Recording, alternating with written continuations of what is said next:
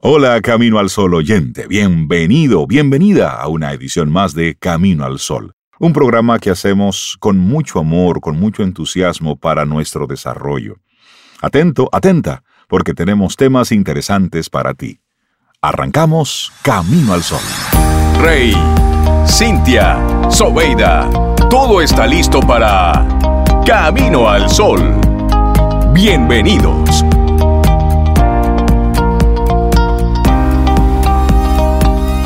Y vamos a compartir entonces nuestra reflexión para esta mañana. ¿Ya te viste al espejo? ¿Cómo tienes el truño? ¿O cómo tienes tu sonrisa? El que sonríe. ajá. Tanto el truño como la sonrisa te crean arruguitas. Sí. Pero qué chulas las arruguitas de la sonrisa. El que sonríe siempre es más fuerte que el que se enfurece. Eso es cierto. Que es que con ese truño estás mostrándote muy bravito. Sí no, pues el que sonríe es, más fuerte que tú. Dicen que vives en aquello en lo que fijas tu foco de atención, por lo que parece lógico pensar que es más beneficioso tratar de solucionar eso que te desestabiliza que pasar el día tentando a la ley de la gravedad. Y una de las cosas que más nos desequilibran son las disputas. Y ante ellas la mejor forma de salir airoso es actuar con la serenidad de quien sonríe y no mediante cabreos impulsivos. Es decir, ante una situación... Tranquilo. Tranquilo. Baje la revolución. Igual hay que resolverlo, vamos a resolverlo tranquilo. Sí, sí, sí. Y una frase de, de, Buda dice, aferrarse a la rabia es como agarrar un carbón ardiendo con la intención de tirarlo a alguien. Eres tú quien te quemas. Wow. Cuando una situación te desborda y sientes que no sabes por dónde empezar, es la paciencia junto con cierto grado de optimismo lo que puede hacer que la superes sin parte de daños. De lo contrario, puede ocasionarte un desequilibrio emocional innecesario durante algún tiempo, dando lugar a más estrés, más ansiedad o más enfados. Aquí la clave o el consejo sería sonríe con serenidad si quieres conseguir algo. A veces podemos vernos inmersos en una disputa un tanto acalorada. Tú me dices, yo te digo. Tú me dices, yo te digo. Y la mayoría de las veces suele ser con algún familiar o hasta un amigo. Esto hace que la tensión sea mayor, pues un desacuerdo mal llevado puede dar lugar a resultados que no querríamos en ningún caso. Y ante estas circunstancias caben dos posibilidades. Perder el control de la situación o racionalizarla lo máximo posible Optar por una u otra va a depender de nuestra fuerza para controlar la impulsividad y para mantener la cabeza lo más fría posible. En este sentido, resulta más sano buscar el uso de una mente abierta que nos lleve a buen puerto. Y no consiste en que uno gane y otro pierda, pero la lección que se llevará el que ha sido capaz de actuar con serenidad será mucho más enriquecedora para el futuro. El diálogo pacífico, una sonrisa a tiempo, un comportamiento sosegado en respuesta a la agitación, eso va a servir para otras situaciones semejantes a las que nos enfrentemos. Por eso, la expresión sonríe con serenidad si quieres conseguir algo. Y bueno, vamos a ver qué pasa cuando uno se enfurece. Salvaguardando una serie de beneficios que puede ocasionar. Lo normal es que el cabreo, la cuerda, lleve a una situación sin salida. Enfurecerse no permite escuchar ni ser escuchado, al igual que tampoco deja que comprendamos ni que seamos comprendidos. Eso fue como se puso bruto. se puso, sí, es verdad. Las situaciones llegan cuando la conversación es capaz de cambiar de tono de repente la voz se sube y no se mira más allá del ego personal. Ninguno de los implicados se detiene a pensar si es posible que esté equivocado, si está tratando de imponer en lugar de transmitir sus ideas y si está dando por hecho interpretaciones que pueden no ajustarse a la realidad. Eso pasa. Eso pasa. El enfado nubla al que lo siente y le hace creer que no es posible que pueda estar confundido con lo que defiende. También puede que no sea consciente de que ganar el conflicto no le aportará nada porque no habrá aprendido de lo que piensa el otro o porque es probable que acabe cayendo y creyendo en malentendidos. Hay que manejar la situación con calma. Consecuentemente, el que sonríe ante las complicaciones será más fuerte que el que se enfurece, sobre todo porque manejará mejor las situaciones difíciles que se le pongan delante, esa y las que sigan. Así sabrá que la reflexión y el análisis son los mayores enemigos de la actitud arrogante que nos suele provocar el enfado. Además, vas a ganar en experiencia para buscar las soluciones a los problemas y para abrirte a la tolerancia que implica tener un gran abanico de relaciones. Es importante saber escuchar, respetar que los demás no piensen como nosotros, así como tener en cuenta que todos nos equivocamos, a veces con lo que decimos, otras con lo que hacemos. Y una frase de Lee Lacoca. En tiempo de gran estrés o adversidad, es siempre mejor mantenerse ocupado para dirigir tu rabia y energía hacia algo positivo. Ahí sí, parece un tópico, pero aprender a controlar los nervios en momentos delicados nos ayuda a canalizar los momentos de rabia que no pueden evitarse. Y no se trata de ver los problemas con los demás como si no existieran, sino de aprender a gestionarlos de una forma eficiente. Esa es la clave. Así es, y muchas gracias a Cristina Medina Gómez, graduada en Filología Hispánica, Lenguas, Literatura y Culturas Románicas, porque también nos puso a pensar precisamente en esto, en el que sonríe siempre es más fuerte que el que se enfurece. Y ahí volvemos a la pregunta que, que hacíamos al principio del programa. ¿Qué tanto conoces a la gente que crees que tú conoces? Bueno, en esos momentos de mucha tensión es cuando sale la verdad. La verdad. Ahí sale lo que, la persona lleva por dentro. Entonces, hay personas que se excusan y dicen, cuando yo amanezco con los apellidos invertidos. Exacto. Entonces, no, no, no. ¿Cómo tú reaccionas ante momentos de mucha tensión que te exige un comportamiento determinado? ¿Cómo reaccionamos ante eso? Ahí Lo que tú mencionas, los mechacortes. Él, exactamente. Ante las diferencias, cuando pensamos distinto, ¿cómo tú reaccionas? En una discusión, bueno, ¿quién lleva a la cantante? La, ¿Quién es que va realmente dominando? El que logra controlar sus emociones. Y comienzas con una sonrisa y con silencio. Y como decía la reflexión, ahí lo que predomina básicamente cuando hay esas discusiones donde no se entienden es el ego. Sí. Y hay que observar el ego y ya. Es difícil, es muy, difícil. Pero si usted va conociéndose, como hablamos siempre aquí en Camino al Sol, va a ser más efectivo hacer eso. Entonces, identifique en tu cuerpo esas señales de me estoy quillando, me estoy comenzando a quillar. Y el calor te va subiendo en la calor, Entonces, y la posición, entonces Identifica ese momento y es ahí donde tú consciente actúas. Ya así respiro. Y entonces ahí sacas una sonrisa. Cállate, no hables. no hables. Entonces ahí debe salir una sonrisa. Y el cerebro dice, ok, tranquilo, no pasa nada, la relax. Estrategia, la estrategia de una amiga, me da una risa. Ella dice, cuando eso me pasa, yo pongo mi... Cuando hay gente hablando disparate, cuando están en pleito, yo prendo mi playlist. En el playlist mental. y otra que dice, me pongo en modo avión. no recibo señales. Siente y disfruta de la vida. La vida. Camino al sol. Camino al sol.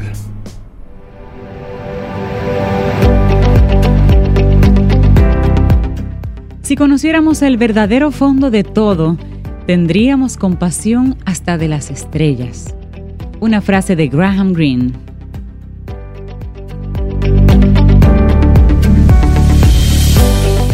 Daniel Abreu, buenos días, bienvenido a Camino al Sol. ¿Cómo estás? Muy buenos días, maravillosamente bien. Hola Daniel, buen día. Buen día Daniel. Buen día, buen día. Y bueno, aquí recién llegado de un viaje eh, muy especial que hice con mi familia y con, con muchos amigos a Costa Rica. Costa Rica.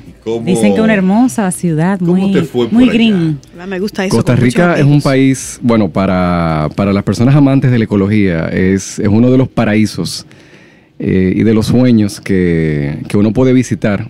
De América Latina es muy posiblemente el país que tiene de las políticas, de los planes, de los programas más avanzados, más progresivos eh, sobre temas ambientales. Eh, y una de las, de las, eh, de hecho, quiero compartir de las varias cosas que nosotros como República Dominicana podríamos aprender un poquito de Costa Rica, especialmente porque Costa Rica no es un país más rico que nosotros.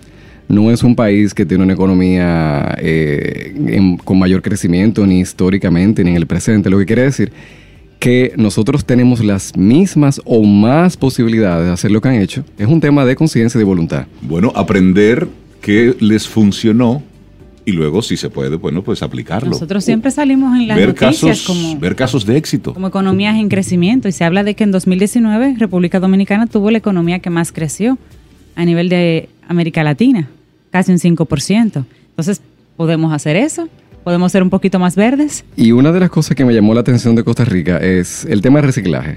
Eh, en Costa Rica tienen un sistema de reciclaje eh, más avanzado que muchos países europeos. Es decir, reciclan en todos los lados. Me llamó mucho la atención. El niño en, su, en la casa aprende a reciclar desde su casa. Desde su casa y hay todo un sistema público. Es decir, a todos los lugares que tú vas, tienen cuatro eh, recipientes distintos de reciclaje. Incluso eh, visitamos la basílica principal, que sería como la, la de nuestra basílica de Güey. La versión de ellos, que es en una ciudad que se llama Cartago. Y fuera de la basílica eh, había en varios lugares cuatro recipientes con mensajes eh, de la Iglesia Católica eh, estimulando y conectando de que ser un buen, un buen creyente es también cuidar el ambiente. Es decir, que el, el, tema llegaba al nivel de que, digamos que todos los principales sectores sociales, no solamente el gobierno, lo asumían. Es decir, la misma iglesia, las fundaciones, las ONGs. Y evidentemente tú tenías un país completamente limpio en el cual se aprovechan la mayoría de materiales. Una, otra de las cosas que me llamó mucho la atención fue que visitamos un lugar que sería el equivalente en República Dominicana de lo que se llama el Corral de los Indios en San Juan de la Maguana. Es decir, que es la, lo que fue la plaza ceremonial indígena más importante de Costa Rica. Que la de nosotros, aunque muchos no lo sabemos, es la, plaza ceremonial taína llamada Corral de los Indios en San Juan de la Maguana. Nuestra plaza ceremonial, que en su momento fue eh, el lugar ceremonial indígena más importante del Caribe, no solamente de República Dominicana, de todas las Antillas, todavía al día de hoy está completamente descuidado. Eh, no hay señalización prácticamente, no hay ninguna información. Eh, no hay, de hecho, está bastante con mucha basura acumulada. Eh, y cuando uno va a, el equivalente en Costa Rica es completamente lo contrario. Está absolutamente cuidado, tiene un centro de información, tiene hasta una tiendita de souvenirs relativo a la cultura indígena. Eh, y, y lo que es interesante, que en el caso de Costa Rica, ellos ni siquiera saben quiénes fueron los que construyeron eh, ese, ese centro ceremonial. O sea, es decir, conocen mucho menos que nosotros de sus ancestros y sin embargo protegen más, que lo que nosotros los hacemos, a pesar que tenemos mucha información de lo que pasó ahí. Eso son, no es para sentirnos mal, sino para ver, oye, si un país con menos recursos que nosotros pudo hacer eso, eh, digamos, eh, resguardando el conocimiento de ancestros que conocieron menos que nosotros oye, ahí hay algo que podemos... Y además, generando recursos, porque ellos cobran una entradita, eh, tienen su tienda de souvenir, tienen un área para incluso dar charlas y todo eso. Es decir, que nosotros también podemos tener una visión de que no, eh, podemos incluso eh, generar todos los recursos que invirtamos para cuidar nuestro patrimonio cultural. Sin el protagonismo. Sin ese interés ni ese protagonismo de quién hizo qué. Es continuidad. Sí. Es crear un plan con el puro interés con el único objetivo de cuidar, de proteger y dar a conocer. Y, como, ¿y, cuáles tú entiendes han sido las claves para que eso suceda en Costa Rica? Bueno, Costa Rica... Que no hacemos nosotros. Y sí, no solamente nosotros, sino Costa Rica es un, es un modelo interesante para, se puede decir hasta incluso para el mundo. Costa Rica tomó una decisión política trascendental hace más de 70 años y fue que Costa Rica decidió eh, después de la Segunda Guerra Mundial, en la cual no participó, pero observó que cuál era el sentido Uno de, aprende de lo ajeno. Exactamente, cuál era el sentido de todo eso. Y Costa Rica como nación decidió eliminar su ejército y dedicar el dinero que invertían en el ejército en salud y educación. Eso fue hace 70 años o más. Entonces, los resultados de una decisión política de, esa naturaleza se ven. Y tomaron una decisión país. Incluso algunos mercadólogos llamarían esto como ellos decidieron que su marca país, es decir, su identidad, fuera la ecología. Al punto de que los billetes, las monedas costarricenses, la mayoría de países lo que tienen son figuras eh, de, figuras de políticos, Costa Rica lo que tiene son monumentos naturales. Costa Rica tiene en sus billetes monos, mariposas, eh, lo cual es muy interesante. Han sido coherentes. Sí, y, eso fue una apuesta, una apuesta a país. Ellos apostaron a que, eh, y han sido coherentes también. Costa Rica genera más del 90% de su energía de fuente renovable, que es uno de los países con mayor nivel de generación renovable del mundo. Eso incluye una gran proporción de hidroeléctricas, lo cual eh, algunos sectores ambientales tienen sus críticas. Sin embargo, eh, son líderes también en, energía termal, en energía solar, lo cual es un país coherente con su política. Una de las cosas que nosotros más podemos aprender eh, a nivel de turismo. Y ahí es unos grandes aprendizajes porque nosotros tenemos eh, muchísimas condiciones para hacer ecoturismo a un nivel eh, que se pueda acercar como lo hace Costa Rica. Para, en mi opinión, Costa Rica es a nivel de ecoturismo lo que nosotros podemos ser en 10 años. Eh, si se hace un trabajo consciente, constante. Porque los recursos naturales están. Claro, nosotros tenemos. enfoque, lo que nos nosotros falta, tenemos, eh, y de hecho, y, esto eh, en, en el contexto de lo que ha ocurrido recientemente en nuestro país, en el cual en el Parque del Este o el Parque Nacional Cotubanamá, eh, que ha tenido todo un, tema de, ocupación ilegal a nivel de, una cesión de, terreno de un parque nacional.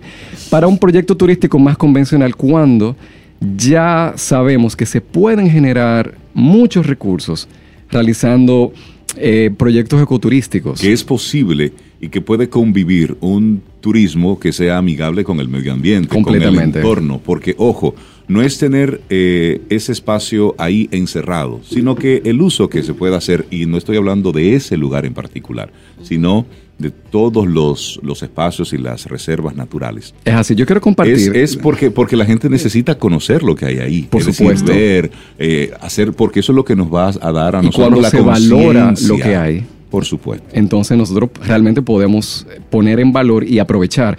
Y una de las experiencias que yo personalmente tuve a nivel de que no sabía ni siquiera que eso era una opción eh, ecoturística, fue que tomé un tour nocturno en una selva. No, eso yo no lo hago. No.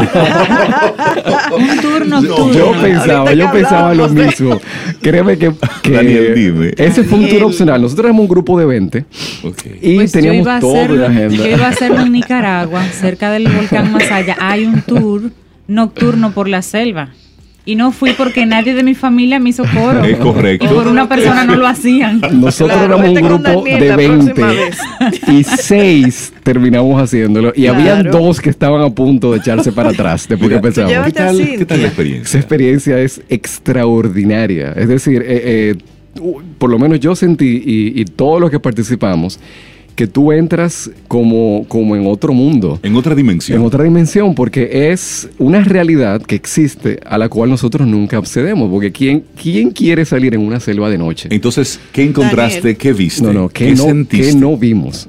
Eh, lo primero es que eh, está el tema de la seguridad. Nosotros hicimos ese tour con dos biólogos, expertos, eh, en el cual te, te facilitan todo, o sea, unas botas especiales para que, digamos, tú estés especial. Hay bastante iluminación, que es de noche cada quien va con su foco, incluso con su foco, como cuando uno va a una cueva que, tienen un casco.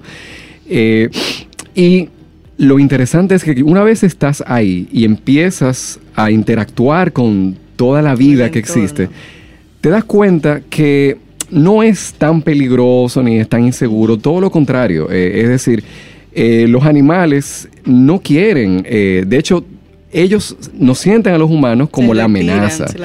Y están ahí, normalmente se quedan frisados para ver qué es lo que está pasando. ¿Y qué viste? Mira, nosotros vimos vimos todo tipo de, de anfibios, de sapos, ranas, que en el caso de Costa Rica son increíbles. La. Define, define increíbles. increíbles a nivel de colores. Por ejemplo, Costa Rica tiene un, un- una especie, está grave. hay, una especie, hay una especie de sapo, hay una especie de sapo, que tiene los ojos rojos. Rojos. Y que incluso cuando uno busca Costa Rica, Costa Rica utiliza ese sapo como, como parte de su marca Como país. marca porque solo existe, es una especie endémica de Costa Rica. Y es súper difícil de ver. O sea, los biólogos estaban, que ellos estaban casi de fiesta, porque nos dicen que es una especie muy, muy, eh, como decimos aquí, es un sapo muy chivo. porque no se deja ver. Entonces, ver, eh, mire. nos regaló su presencia. Ahora, lo más, lo más extraordinario que nos hermoso. ocurrió fue que ellos tienen lo que se llama una mariposa de alas azules. Una mariposa de alas azules que se, que, que se- digamos, el, el- el término científico es la mariposa morfo, es como, como se le conoce. Y esa es una mariposa que no, es un azul plateado. O sea, no es, un- es, un- es una especie tan hermosa, tan Sí. increíble. eh, y, y en la noche con la luz, eh, digamos, de un foco, tiene un brillo que, que- que pareciera como, como una... Tiene como tonalidades Sí, sí, sí, como un hada. Y cuando nosotros empezamos esa caminata, llegó esa mariposa y empezó a volar alrededor del grupo. Y esa mariposa se me ha pegado Wow. de, eh, Se de- debajo del, se me posó debajo. Y la mariposa no hizo el tour entero con nosotros. No me digas. El tour completo, maravilla. casi dos horas. Y ella pasaba y cada ratico empezaba a volar de nuevo. eh, le daba la vuelta a todo el grupo. En una se me colocó en el foco y ahí se quedó pegada del Esa foco era y la luego informante. Ahí andan los humanos. Ahí, ella- paseando ella, y ella- ella estaba ahí, de- pero esa fue nuestra guía, esa Qué fue nuestra bueno, guía, eso fue lindo. impresionante.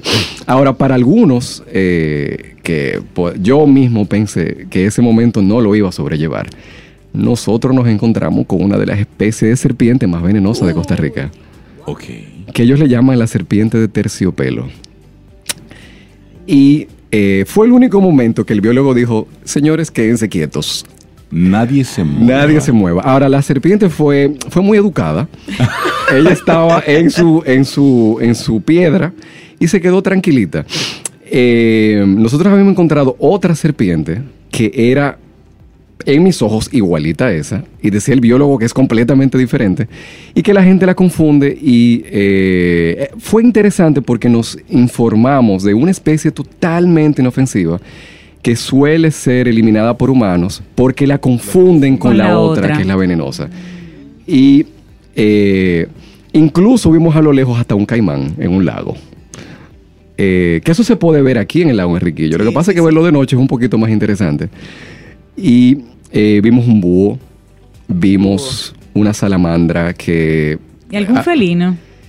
eh, Jaguar, algo así. No, porque en esa en la zona que en la zona que estuvimos hay lugares eh, en Costa Rica que se pueden ver jaguares, pero nosotros estamos más cerca de la costa, es una selva como más tropical, más de la costa. Los jaguares suelen estar más en parte de montaña. Eh, y también están los sonidos, porque hay animales que tú no ves el sonido y los olores. y los olores. Sí. Hay animales que tú no puedes ver, pero los sonidos es en Sí. cuando uno está. ¿Cuál es la diferencia? Nosotros tenemos una fauna y una belleza natural muy impresionante en República Dominicana, pero nosotros somos una isla. Costa Rica es parte de, eh, de un continente. Sí, Entonces. Hay, eh, digamos, una, una de las cosas que llamaban la atención no es solamente el tipo de sapo, sino que quizás nosotros estamos en un lugar en República Dominicana y vemos dos o tres sapos y en Costa Rica tú podías ver 50 Tipos diferentes. al o de la misma especie Ah, al juntos, mismo tiempo. Es Yo, decir, yo la que pensaba ir a Costa Rica. Sí. Tú puedes ir, pero mandas No a la que se vaya sin De hecho, las personas, la mira, la, la que estaba más temerosa al principio del tour, el, biólogo tuvo que agarrarla en una. Sí. De que, muchacha, espérate ahí, Espérate, aguántate. Porque llegó un momento donde realmente ya tú superas el miedo. Tienes que, tienes que aguantar la primera media hora. Si Si sobrellevaste la media, la primera media hora, después ya tú te sientes como en completa Señores, qué confianza. bueno que estamos transmitiendo esto live a través de Instagram, porque ver la emoción de Daniel eh, Sí. y la cara de Reinaldo, qué pena que no la ve. No, qué bueno que no la ven. No, Ahora se puede hacer, ojo, se puede hacer el tour de día. Esos tours se pueden hacer de día y son fantásticos. Y, pero Daniel lo quiso de noche, ¿por qué es así? Claro, eso se puede hacer de día. es que de noche hay especies también que no se ven de día. ¿Qué tiempo duró eso? Dos horas. Dos horas. Y queríamos seguir. Y hay personas, hay, turismo, miren, de verdad, hay turismo en República Dominicana para eso. turismo de aventura, hay personas que, le encanta la adrenalina y, esa, esa, y son experiencias que se pudieran incluir, eh, porque nosotros tenemos áreas en República Dominicana, parques nacionales, que tienen una diversidad de fauna súper interesante y lo interesante de República Dominicana, nosotros no tenemos ningún animal que nos mate. Mira, entonces eso es una gran ventaja. Me, recuerdas un viaje que hicimos al Pico Duarte.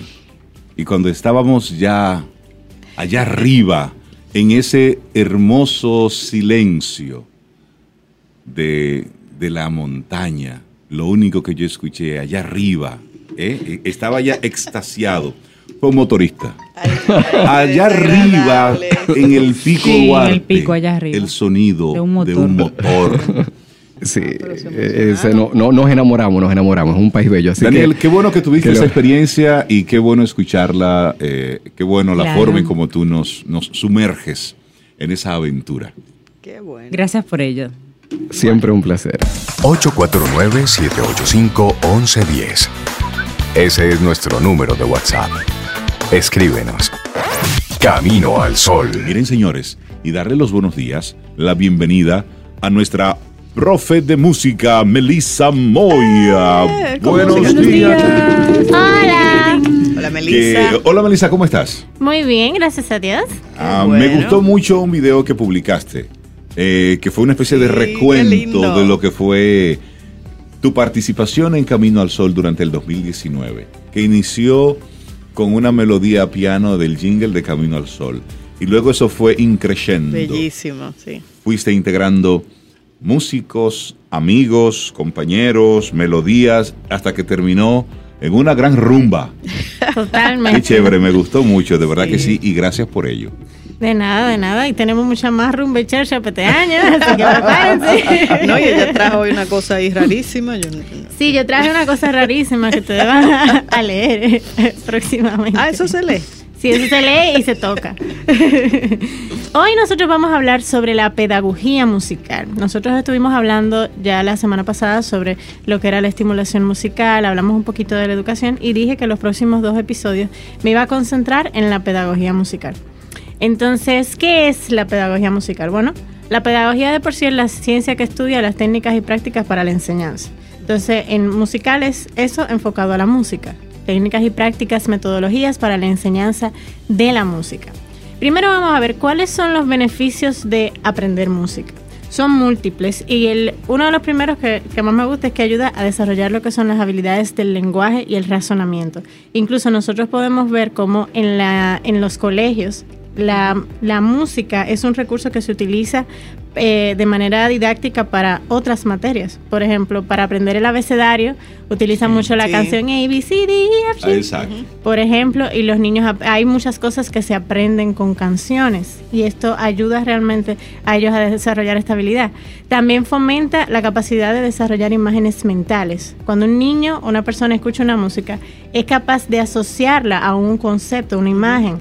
Eh, si nosotros tocamos, por ejemplo, eh, alguna canción, alguna música con una escala pentatónica, por ejemplo, el niño de una vez se traslada a China o se imagina eh, algún chinito haciendo algo. Y si suena un ukelele, nos vamos a Hawái. No, vamos a Hawái, exactamente. Esas imágenes mentales. También ayuda al desarrollo de la memoria. Nosotros sabemos que a la hora de ejecutar un instrumento, ejecutar una pieza, eh, uno va practicando y la va recordando y la va reproduciendo. Porque hay una combinación física. Exactamente.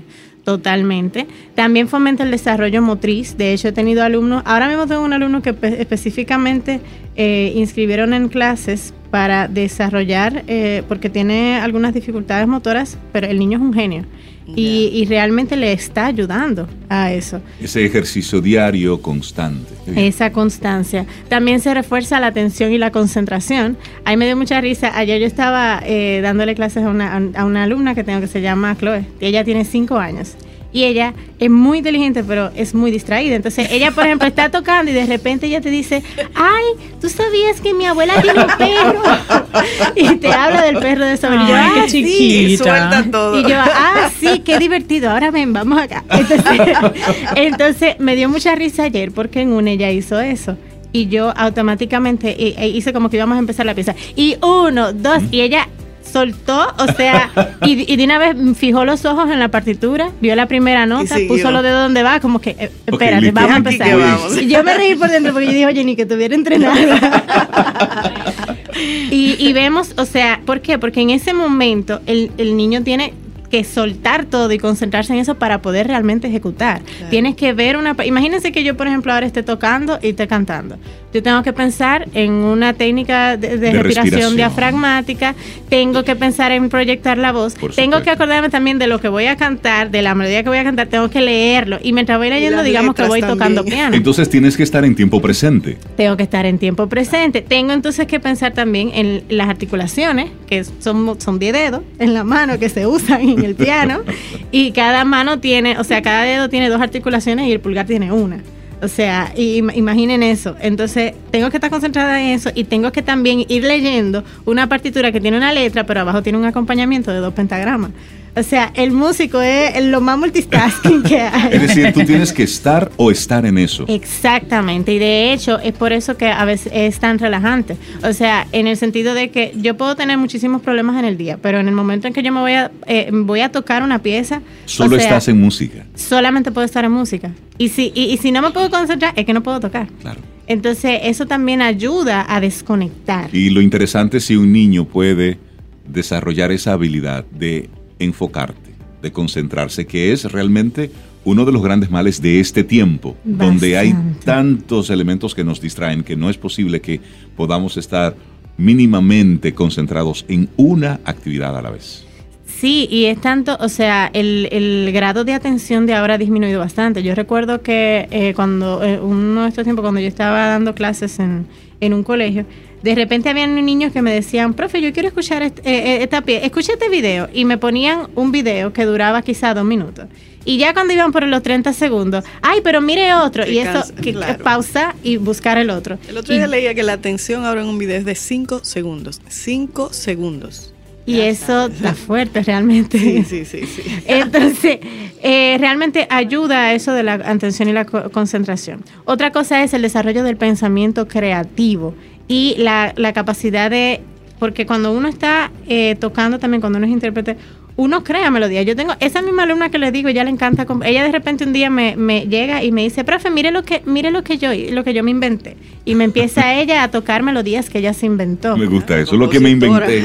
Lo que bueno. Desarrollo del pensamiento Pero, creativo. pero solamente hay una manera de poder reproducir posteriormente eso que ella se inventó, que es a través de la, escritura. Exactamente. De la escritura y, por ejemplo, en el caso de cuando uno, eh, muchos que son autodidactas y a lo mejor no tienen, por lo menos en mi, mi caso, por ejemplo, cuando yo era pequeña, yo empecé a estudiar un instrumento a los nueve años, ahí me daban guitarra, pero a mí no me daban notación musical, ahí me daban acordes. Entonces, en, en ese momento, entonces yo, a mí me gustaba inventarme cosas en la guitarra y ya habían cosas que yo descubría que yo decía, oye, pero ¿cómo yo grabo eso?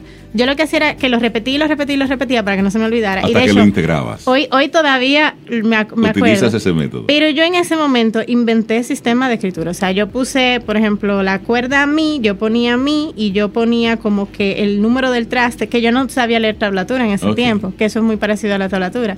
O a veces, por ejemplo, en el piano, yo dibujaba el piano y entonces Y yo le ponía marcando. como que. Uno, dos, tres, cuatro. Exacto. Un método tú creaste. Exacto, porque y cu- cuando uno no tiene esa formación para escribir, a- uno se la busca.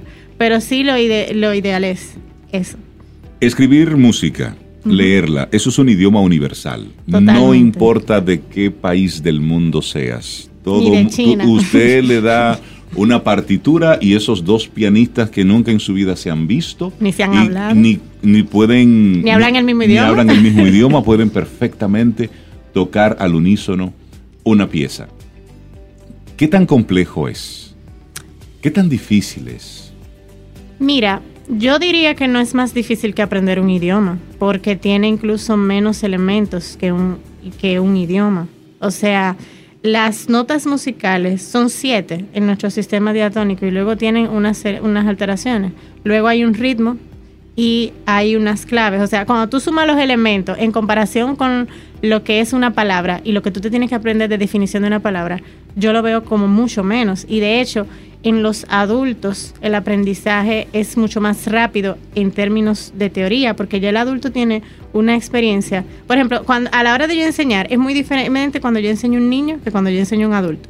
Cuando yo enseño a un adulto, a mí me gusta empezar por la parte teórica, porque yo sé que el adulto la conoce y ya, cuando vaya a la práctica, vuela. Pero en el caso del niño, el niño no sabe hablar bien, todavía no saben escribir. Por ejemplo, en el caso de la niña que le digo, cuando yo empecé con ella, que empecé un poco más pequeña, yo no ella no sabía escribir, yo no podía ponerle ningún ejercicio de que me escribiera o me identificara una nota asociada a una letra. Entonces, en esa misma línea, profe, ya que usted está hablando que es un idioma universal, si algo está escrito para piano, ¿es igual si está escrito para otro instrumento? Sí y no. O sea, se utiliza el mismo sistema, ¿no? Pero cuando es para piano, dependiendo de el piano tiene tú tienes dos manos entonces tú lees dos pentagramas. Uno que te dice la mano derecha y el otro que te indica la mano izquierda. Entonces como el piano tiene eh, tonos más la mano derecha tiene tonos más agudos hay un signo que se llama clave que se coloca a la izquierda que te dice simplemente que ese do que tú estás leyendo eh, no es aquí abajo sino aquí arriba por ponértelo de una manera coloquial.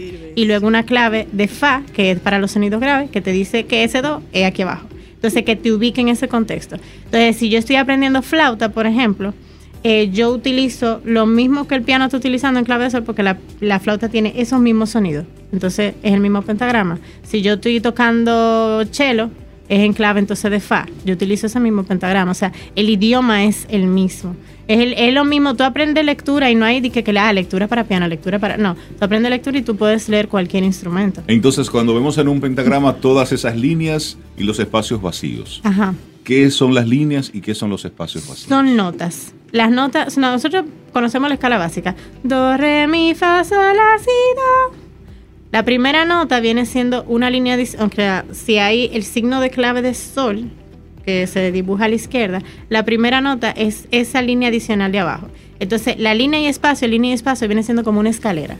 Esa línea es do, entonces el espacio de arriba es re, la línea de arriba es mi, el espacio de arriba es fa, sol y así subiendo, como si fueran escalones. Do, re, mi, fa, sol, así, do, re, mi, fa, sol, así, do, re, mi, fa, sol, así. Y se repite. Sobe, tú que estás en música, presta, presta atención. Estoy y luego, atenta a este aprendizaje. Hay unos números a veces a la izquierda, cuatro 4-4 o 4-2. ¿Qué ah, significa sí, eso, eso? significa, esa es la métrica de, de, la, de la pieza que vamos a ver. Cada, ¿Qué pasa? Cada pieza se divide en compás.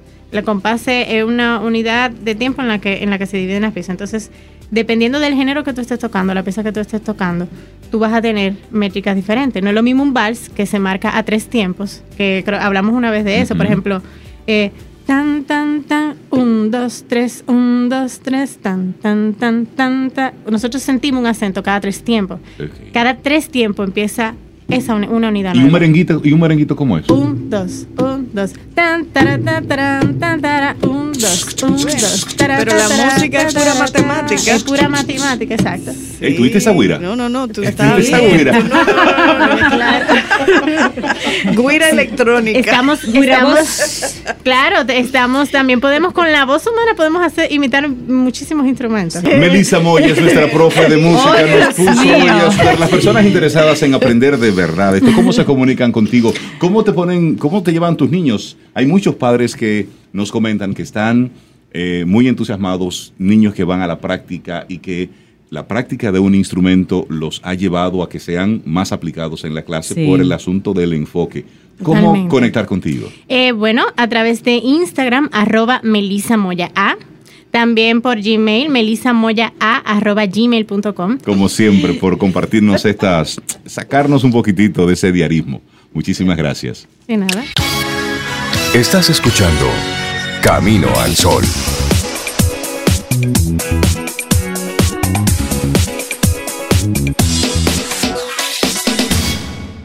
Esperamos que todo el contenido de hoy haya sido de tu disfrute y aporte en general. Recuerda nuestras vías para mantenernos en contacto. Hola arroba caminoalsol.do. Hasta la próxima y pásala bien. Contigo hoy. Contigo siempre. Camino al sol. Camino al sol.